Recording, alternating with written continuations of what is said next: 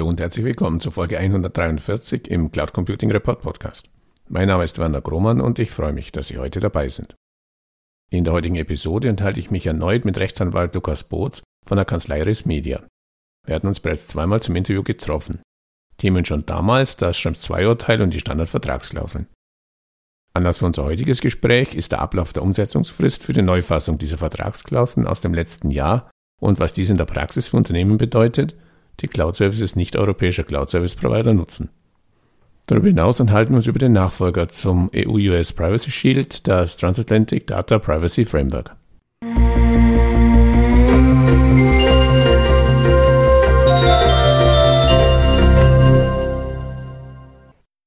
Hallo Boots, herzlich willkommen erneut im Cloud Computing Report Podcast. Wir hatten ja schon das Vergnügen, dennoch bitte ich Sie für alle diejenigen, die uns heute zum ersten Mal zuhören, sich kurz in zwei, drei Sätzen vorzustellen.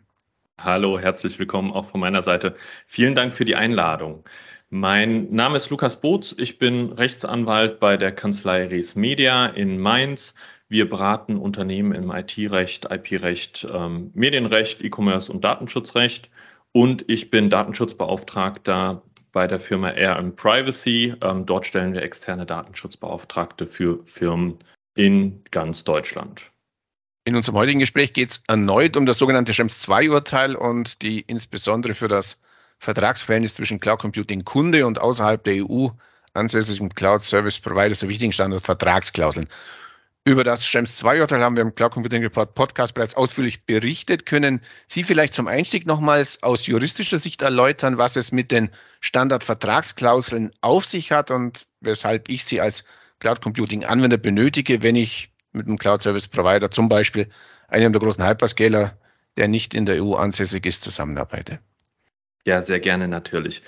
Die Standardvertragsklauseln sind ein Mittel, um Datenübermittlung in Drittländer rechtmäßig zu machen. Nach der Datenschutzgrundverordnung der DSGVO ist es so, dass immer, wenn ich Daten in ein Land außerhalb der EU oder des europäischen Wirtschaftsraums übermitteln möchte, dann muss ich besondere Maßnahmen treffen, um diese Datenübermittlung sicher zu machen. Dafür gibt es in der DSGVO im Grunde für Unternehmen drei Instrumente. Das sind einmal die sogenannten Angemessenheitsbeschlüsse, dann die EU-Standardvertragsklauseln und die Binding Corporate Rules. Jetzt haben Sie Schrems 2 eben angesprochen. Das war genau das Urteil, mit dem der Angemessenheitsbeschluss für die USA zu Fall gebracht wurde. Das heißt, in den USA gibt es aktuell keinen Angemessenheitsbeschluss der EU-Kommission. Unternehmen haben also, wenn Daten in die USA übermittelt werden sollen, nur noch die Möglichkeit, diese EU-Standardvertragsklauseln zu benutzen oder Binding Corporate Rules. Und die EU-Standardvertragsklauseln, das ist im Grunde eine Vertragsvorlage, die die EU-Kommission entworfen hat die die Unternehmen dann untereinander schließen sollen. Also das Unternehmen aus Deutschland, was ähm, die Daten übermitteln möchte, zusammen mit dem Hyperscaler, der die Daten verarbeiten soll. Die Unternehmen sollen diese Standardvertragsklauseln dann abschließen und dann ist die Datenübermittlung eventuell rechtssicher. In unserem letzten Gespräch hatten wir uns über die damals aktuelle Neufassung dieser Standardvertragsklauseln unterhalten. Deren Umsetzungsfrist endet nun zum Jahresende. Was bedeutet das in der Praxis? Das bedeutet, dass ich jetzt nochmal genau auf meine bereits geschlossenen Verträge gucken sollte. Mhm. Ähm, der, die Kommission hat damals, als sie die neuen Standardvertragsklauseln erlassen hat, natürlich auch berücksichtigt, dass das für Unternehmen eine größere Sache ist. Man muss gucken, welche Verträge hat man schon.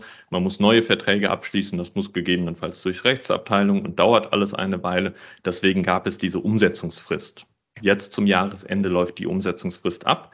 Das bedeutet, die alten Standardvertragsklauseln sind dann nicht mehr gültig. Wenn man die abgeschlossen hat, gelten die einfach nicht mehr, beziehungsweise reichen nicht mehr aus, um diese Datenübermittlung in die Drittländer rechtskonform zu gestalten. Was ich jetzt also machen sollte als Unternehmen, ist einmal zu gucken, habe ich solche alten Standardvertragsklauseln noch abgeschlossen oder habe ich die bereits alle aktualisiert? Und wenn ich noch alte Standardvertragsklauseln verwende, ganz, ganz schnell jetzt darauf gucken, dass die neuen Standardvertragsklauseln abgeschlossen wird, werden und ähm, da die Verträge aktualisiert werden. Nun behaupten Kollegen von Ihnen, dass viele Unternehmen mit genau dieser Umsetzung eben überfordert seien. Sie sagten, gut, ich muss zum einen nachschauen, dass ich eben die neueste Version der Standardvertragsklauseln abgeschlossen habe, aber eben es äh, gibt da die Behauptung, insbesondere eben diese Implementierung der zusätzlichen technischen Maßnahmen, die wohl mit dieser Neufassung ebenfalls erforderlich sind. Das wäre etwas, womit eben viele Unternehmen überfordert werden. Teilen Sie diese Einschätzung und was ist denn da so kompliziert?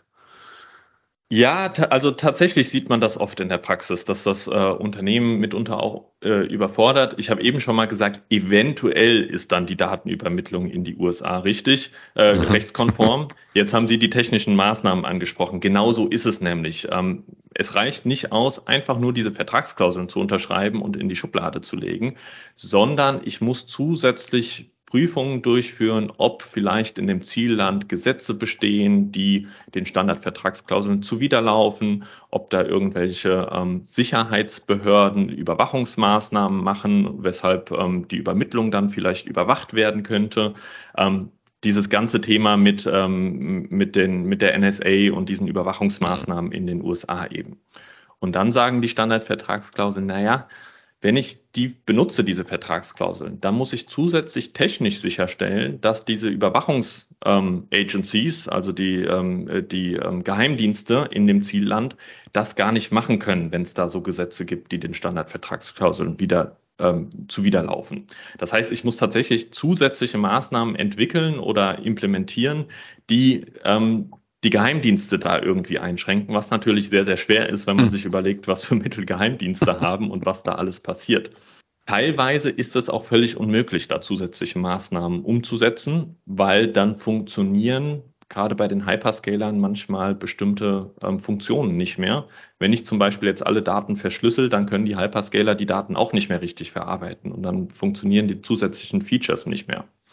Ähm, das heißt, das ist tatsächlich in der Praxis sehr, sehr schwierig, da technische Maßnahmen zu finden, die auch geeignet sind, um ähm, die Übermittlung technisch sicher mhm. zu gestalten. Mittlerweile gibt es den einen oder anderen Anbieter, der da ähm, technische Maßnahmen entwickelt hat, womit man das machen können soll oder womit es teilweise auch funktioniert. wir arbeiten bei Arm Privacy zum Beispiel mit einem Anbieter zusammen, der hat eine API entwickelt, ja. Bei der werden sämtliche Daten, die personenbezogen sind, einmal mhm. über einen deutschen Server verschlüsselt und dann erst an den Hyperscaler in die USA geschickt. Das heißt, ähm, die Daten sind dann immer noch vorhanden, nur werden sie ersetzt mit eben pseudonymen IDs mhm. oder einfach mhm. random, random Nummern.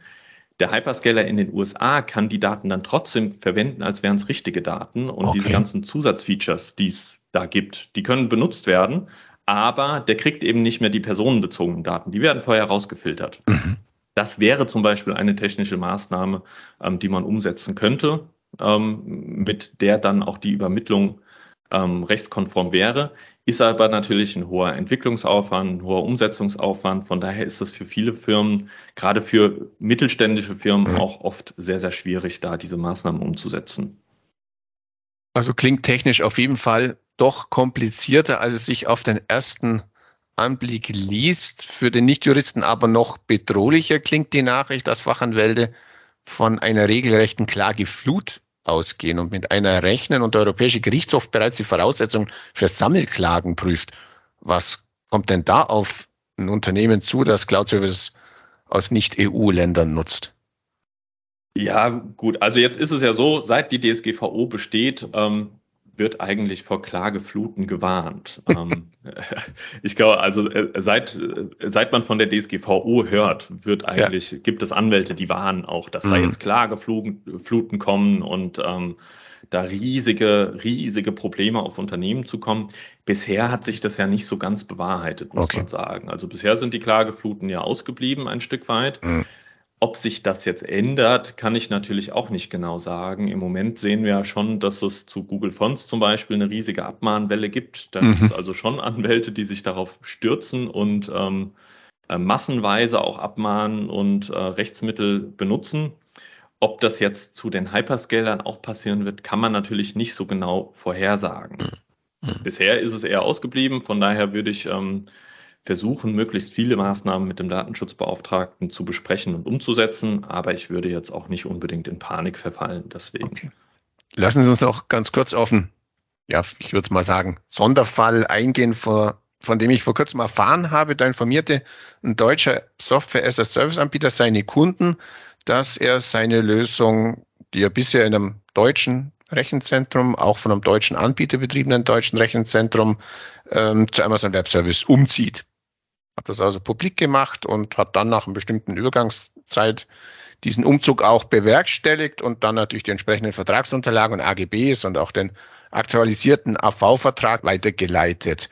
Ähm, Erklärung in der E-Mail, die damals kam, äh, die Dokumente wurden aktualisiert und professionalisiert, um ihnen den bestmöglichen Schutz zu bieten. Es stellt sich aber natürlich die Frage, was bedeutet so ein Umzug eines Cloud-Service-Providers hier aus Deutschland ähm, zu einem Hyperscaler für mich als Anwender dieses Cloud-Dienstes?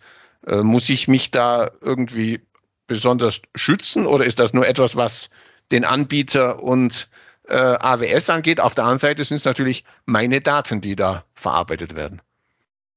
Ja, und also nicht nur Ihre Daten, sondern Sie bleiben auch in der Verantwortung dafür, dass da alles stimmt ähm, bei der Datenübermittlung. Okay. Das heißt, das ist gar nicht, gar nicht so unproblematisch, dieser hm. Fall.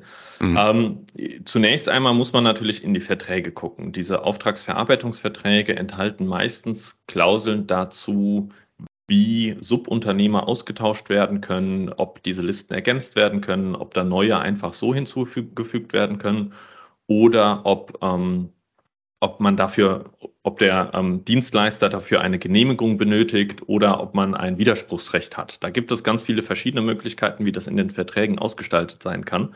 Das heißt, man sollte einmal in die Verträge gucken, was man denn vereinbart hat damals, als man den Vertrag geschlossen hat. Gleichzeitig sollte man natürlich bei neuen Verträgen sehr genau gucken, was vereinbart man denn da eigentlich mit im Hinterkopf. Sowas könnte ja passieren, dass da ein mhm. äh, Anbieter mal ausgewechselt wird.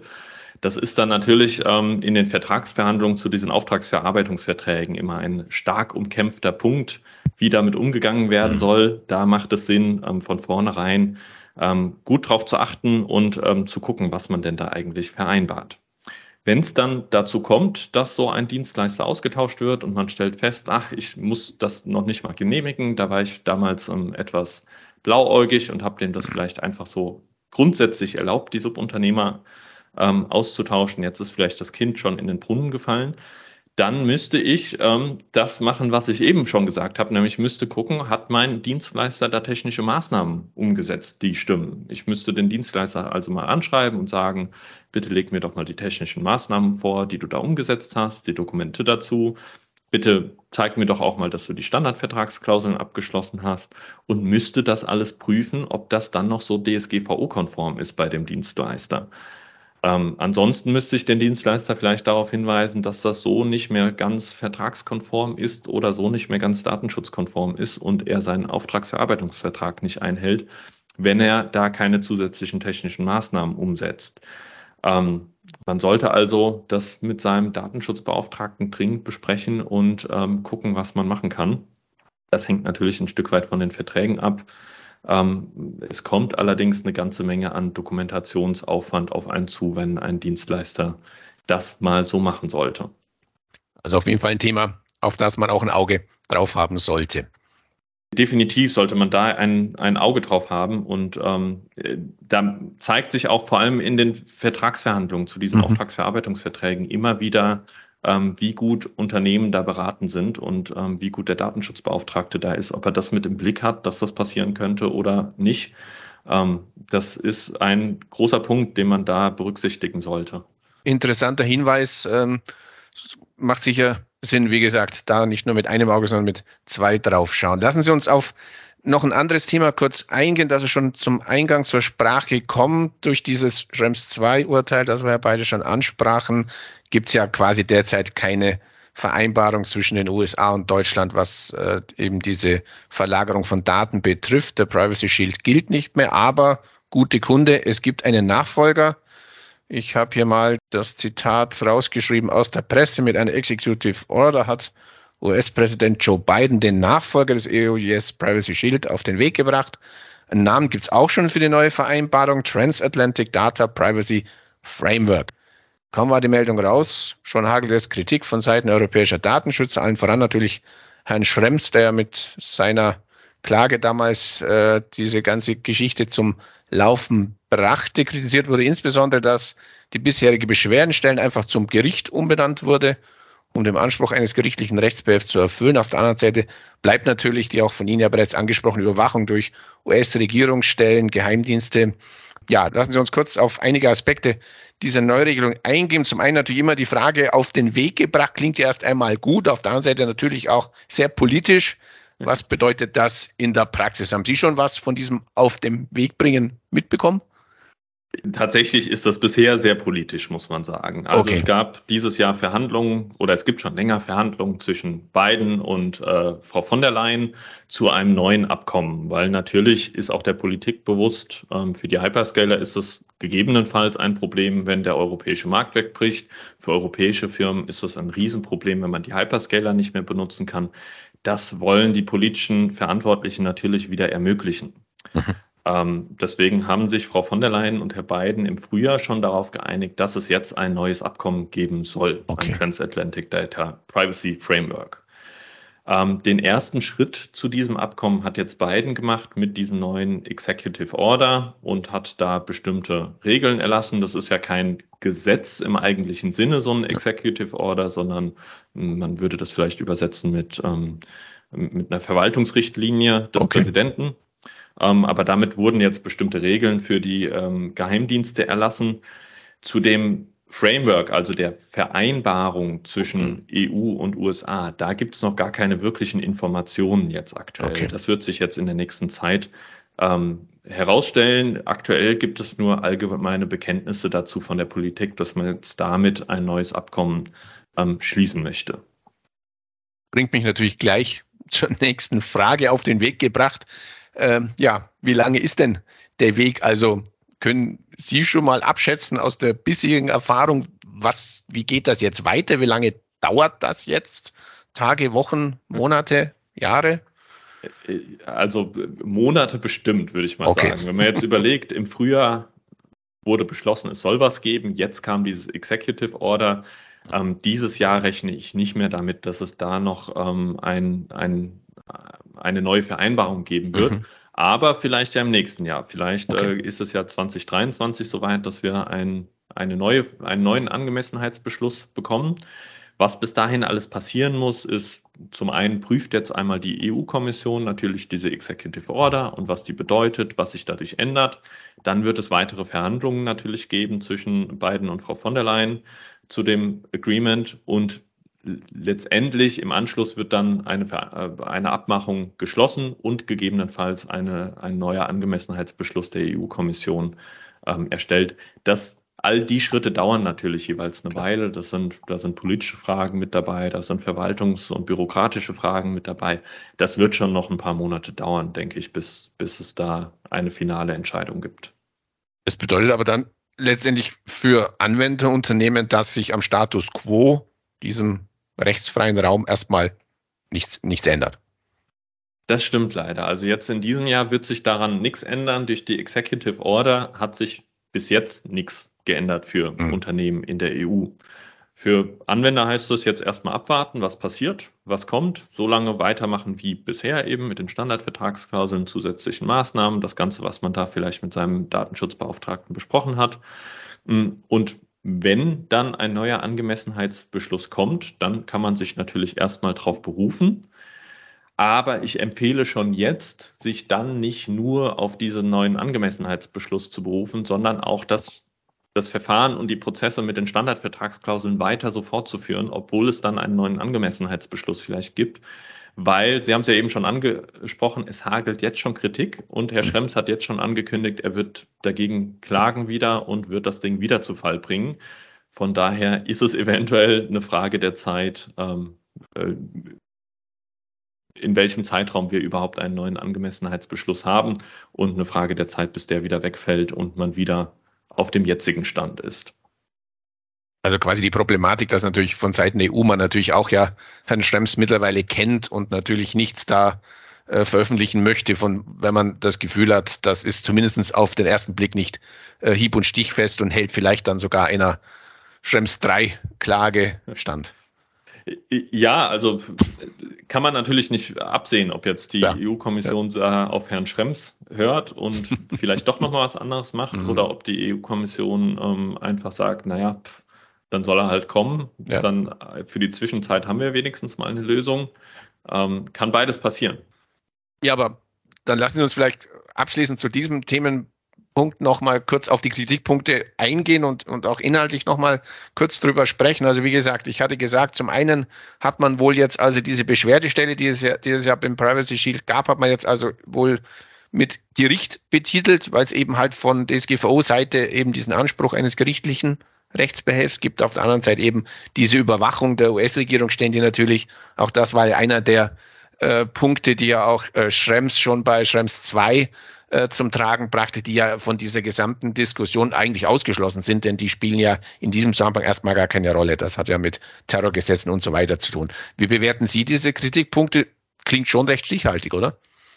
Tatsächlich, äh, ja, sind die, sind die Kritikpunkte von Herrn Schrems äh, sehr, sehr überzeugend, muss ich sagen. Mhm. Ähm, man muss hier ein bisschen natürlich unterscheiden zwischen dem juristischen, was jetzt mit Herrn Schrems an Kritik kommt, und dem praktischen Vorgehen. Aber auf juristischer Ebene muss ich tatsächlich sagen, ähm, Herr Schrems hat wahrscheinlich nicht ganz unrecht. Da sind mhm. einige Punkte drin, die dazu führen könnten, dass das Ding wieder zu Fall gebracht werden könnte. Es ist so, dass im in, in diesem Schrems 2 Urteil, da hat der EuGH ja verschiedene Gründe genannt, warum die Datenübermittlung in die USA so problematisch ist. Einer der Gründe war, dass der EuGH gesagt hat, ja, Überwachung von Geheimdiensten ist schon, ist schon notwendig, dass man Terrorabwehr betreibt, mhm. etc. pp. Aber die Überwachung muss natürlich auch verhältnismäßig sein. Und das war sie nach den damaligen US-Gesetzen, so der EuGH nicht. Ähm, und das andere war, wenn es Überwachung gibt, dann muss es ja auch Rechtsbehelfe geben, um mhm. gegen diese staatlichen Aktivitäten vorzugehen. Und diese beiden Punkte hat jetzt Herr Biden versucht, oder Herr Biden sagt, die beiden Punkte wurden jetzt gelöst mit der neuen Executive Order mhm. und das ist, ähm, das ist jetzt erledigt. Aber ich habe mir die, die Executive Order auch mal angeschaut. Es ist, ähm, sie war ein Stück weit amüsant, muss ich sagen. Ähm, zum Beispiel ist es so, ähm, es werden jetzt ähm, Zwecke definiert, wann eine mhm. Überwachung überhaupt erfolgen darf. Aber die Zwecke sind zum Beispiel ähm, das Verstehen oder die Beurteilung der Möglichkeiten von Interessengruppen. Hm. Das ist natürlich sehr weitgehend. Das heißt, äh, da könnte sich der Geheimdienst einfach irgendeine Interesse, Interessengruppe oder Partei auswählen mhm. eines Ziellandes und dann kann man ja jeden, jeden Bürger überwachen, weil man sagt, naja, ich muss ja die Meinung von allen Bürgern kennen, damit ich äh, verstehen kann, wie die Interessengruppe funktioniert und was für Möglichkeiten die hat. Eine andere ähm, Möglichkeit war zum Verstehen von internationalen Gefahren, wie zum Beispiel dem Klimawandel. Oh ist eine Überwachung zulässig. ich weiß jetzt nicht, ob die NSA da ähm, vorhat, Eisberge zu überwachen oder ob ähm, Fridays for Future irgendwie eine Riesengefahr Eben. für die USA darstellt, was, die, äh, was damit äh, tatsächlich das Ziel war. Aber das ist natürlich super weitgehend. Ähm, mhm. Von mhm. Verhältnismäßigkeit kann ich da nicht mehr so viel entdecken. Das äh, ist natürlich das eine, wo ich sage, ja, da könnte Max Schrems durchaus mit seinen Kritikpunkten auch beim EuGH wieder ähm, durchdringen und äh, das Ding zu Fall bringen. Das andere ist dieses, das angesprochene, die Rechtsbehelfe, dass man dagegen vorgehen können soll, wenn ein Staat einen überwacht oder das zumindest überprüfen soll. Auch das ist kein wirkliches Gericht, was dort ähm, etabliert wurde. Es ist jetzt so nach der neuen Regelung, dass ich mich da beschweren kann, und zwar bei einem Beamten. Der Beamte ist, äh, wird eingesetzt vom Direktor des, äh, vom Attorney General, das ist der Direktor des Justizministeriums. Mhm. Und der wählt den Beamten zusammen mit dem Direktor der, ähm, äh, der Sicherheitsdienste aus. Okay. Das heißt, so ganz unabhängig ist dieser Beamte schon mal nicht. Und dann ähm, kann ich auch nicht einfach so mich an den wenden, sondern ich muss mich über eine, ähm, eine autorisierte Behörde meines Landes an mhm. diesen Beamten wenden. Das heißt, wahrscheinlich muss ich erstmal hier zur Aufsichtsbehörde gehen und die Aufsichtsbehörde hier müsste sich dann an diesen Beamten wenden. Die Aufsichtsbehörden hier haben aber gar nicht die Befugnis oder die Aufgabe, das zu mhm. tun. Das heißt, mhm. da habe ich schon ein Problem, dass die mir vielleicht sagen, nee, machen wir nicht, haben wir keine Lust zu. Mhm. Und aber selbst wenn die es machen, ist es so, dass das Ergebnis dieses Verfahrens ist schon, ähm, ist schon vorgegeben, denn ähm, der Beamte, der wird dann einen Bericht schreiben. Der Bericht mhm. ist aber klassifiziert und nicht öffentlich. Den werde ich nie sehen. Und dann steht da drin, wie der Beamte mir zu antworten hat. Nämlich, der wird mir sagen, dass seine Beurteilung entweder ergeben hat, dass es keine Verstöße gab oder es gab Verstöße und er hat den Verstößen abgeholfen. Punkt. Mhm. Das ist okay. alles, was ich als Antwort bekomme. Mhm. es gibt dann aber auch noch ein Gericht, was zusätzlich eingerichtet okay. wurde, wieder eingesetzt von dem Direktor des Justizministeriums. Da kann ich mich dran wenden, wenn ich dann mit der Entscheidung des Beamten nicht zufrieden bin. Was macht dann das Gericht? Das Gericht wählt einen Anwalt aus, der mich vertreten soll. Also ich kann mir selbst nicht den Anwalt auswählen, sondern das Gericht wählt ihn für mich aus. Und dann wird das Gericht wieder einen Bericht schreiben, der wieder klassifiziert ist, also nicht öffentlich, und wird ein Urteil erlassen über den mhm. Fall. Und in dem Urteil steht dann drin, we can neither deny nor confirm, dass sie mhm ähm, äh, Opfer einer oder äh, Ziel einer Überwachungsmaßnahme waren. Und ähm, wieder dasselbe, was der Beamte mir schon geschrieben hat, nämlich entweder gab es keine Verstöße oder wir haben den Verstößen abgeholfen. Punkt. Das ist der ganze neue Rechtsbehelf. Okay. okay. Ähm, wenn man sich, wenn man das vergleicht mit Gerichtsverfahren bei uns, hat das ähm, naja wenig damit zu tun, wenig was ein Gericht üblicherweise mhm. tut, wenn schon das, das Urteil im Gesetz steht, was das Gericht erlassen ja. wird. Also noch einige, ja. einige Nebelkerzen, die da wieder gezündet wurden und fix ist noch nichts. Leider ja, leider ja. Leider ist das so, dass ähm, nicht so viel geändert wurde, dass mm. man jetzt sagen würde, ja, wir können da mal endlich frohen Mutes voranschreiten und jetzt passt das endlich, ähm, sondern da ist einfach wirklich immer noch, da sind Angriffspunkte für Herrn Schrems vorhanden, mm. wenn er dagegen klagt. Das kann schon passieren. Aber, also es kann schon passieren, dass das dann auch wieder zu Fall kommt. Ja. Aber ich habe ja eben schon mal gesagt, dass, das ist das Juristische und was jetzt Klar. Anwälte untereinander diskutieren und was ja. da in den Details drin steht. In der Praxis, wenn so ein Angemessenheitsbeschluss kommt, kann man sich ja trotzdem erstmal darauf berufen Ganz und erstmal sagen, naja, die Kommission ja. hat das ja beschlossen. Ich als kleines mittelständiges Unternehmen mhm. muss da ja jetzt nicht mehr wissen als die ganze EU-Kommission. Ich berufe mich erstmal drauf und verlasse mich drauf, dass das so stimmt.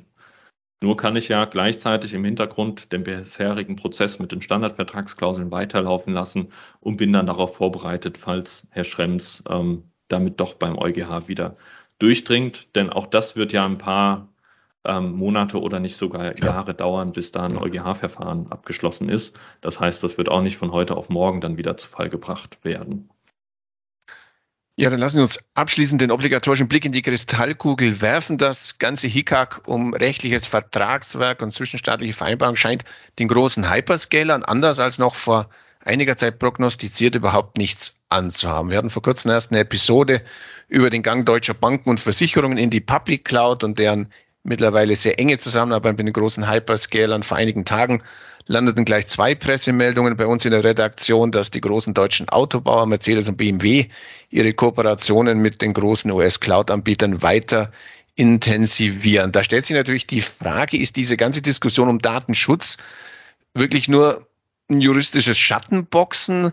Ähm, wie verhalte ich mich da denn überhaupt? Sie sagten ja schon, ich kann mich dann irgendwann auch mal auf eine EU-Kommission verlassen, aber irgendwie hat man ja so das Gefühl, ähm, ich bin eigentlich am Ende des Tages immer noch zwischen beiden Stühlen. Auf der einen Seite den Hyperscalern, die sagen, nee, SCCs, das ist es, du bist absolut GSKO-konform, wenn du unsere Services nutzt. Auf der anderen Seite doch dann immer wieder und entschuldigen Sie da den Nicht-Juristen, immer wenn ich das Wort Klage höre, äh, bekomme ich erstmal feuchte Hände, weil ich mir sage, das ist, wenn schon nicht mit, einem, mit einer Vorteilung, zumindest immer mit, mit Kosten und irgendwelchen Konsequenzen verbunden. Also irgendwie habe ich so das Gefühl, diese ganze Datenschutzgeschichte richtig greifen tut das nicht. Wie sehen Sie das? Ja, auf die Idee könnte man natürlich kommen, gerade wenn ich jetzt auch gerade sage, auf der einen äh, Seite ist das juristische Gedöns, worüber wir ja. Anwälte und Datenschutzbeauftragten uns den Kopf zerbrechen. Auf der anderen Seite ist das, was man in der Praxis macht. Ähm, aber es ist jetzt gleichzeitig natürlich auch nicht so, dass man den Datenschutz äh, komplett außen vor lassen hm, sollte. Okay. Ähm, es ist schon so, bisher haben die Aufsichtsbehörden gerade bei dem Thema US-Datenübermittlung die Füße weitgehend stillgehalten und mhm. sind da nicht aktiv tätig geworden oder selbst aktiv tätig geworden, sondern immer nur, wenn konkrete Beschwerden von Betroffenen eingegangen sind. Aber es ist halt auch so, die Aufsichtsbehörde muss tätig werden, wenn eine Beschwerde eines Betroffenen mhm. eingeht. Okay. Das heißt, da werden die dann schon tätig, da kann schon was passieren. Und zum anderen ist es auch so, dass die Aufsichtsbehörden jetzt einen relativ langen Übergangszeitraum gewährt haben. So langsam fangen die schon auch an zu gucken, naja, werden bestimmte Dienste dann noch weiter benutzt oder wurde da nicht mal endlich auf ähm, eine europäische Alternative, sofern vorhanden, gewechselt?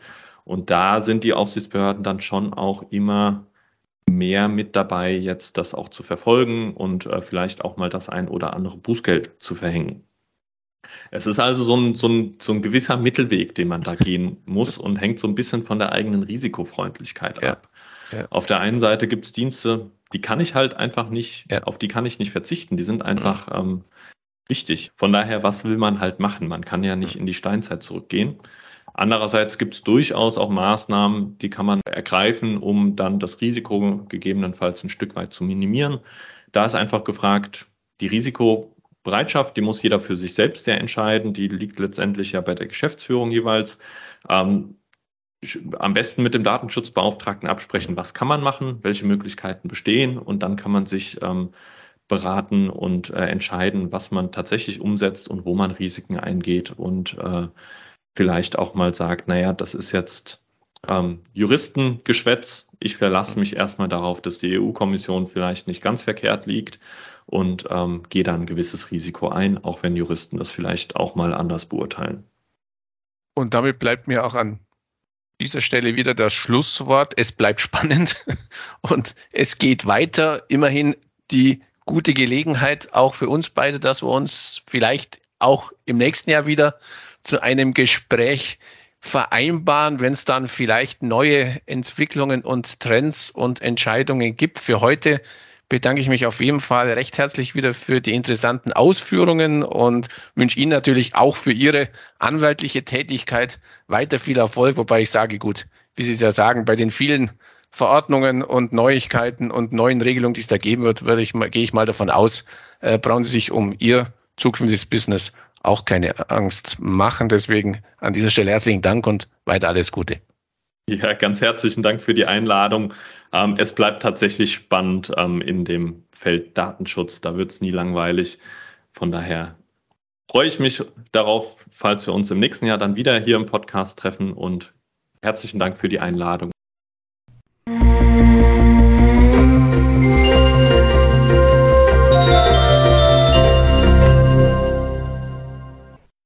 Dieser Stelle herzlichen Dank für Ihre Aufmerksamkeit. Die Shownotes zu dieser Folge finden Sie im Cloud Computing Report Podcast unter www.cloud-computing-report.de Podcast-Folge 143. Falls Sie regelmäßig über aktuelle Entwicklungen zum deutschsprachigen Cloud Computing Markt informiert werden möchten, abonnieren Sie uns am besten auf Spotify, Apple Podcast oder Google Podcast. Und wenn Ihnen gefällt, was Sie da hören, freuen wir uns natürlich immer über ein entsprechendes Like. So viel für heute.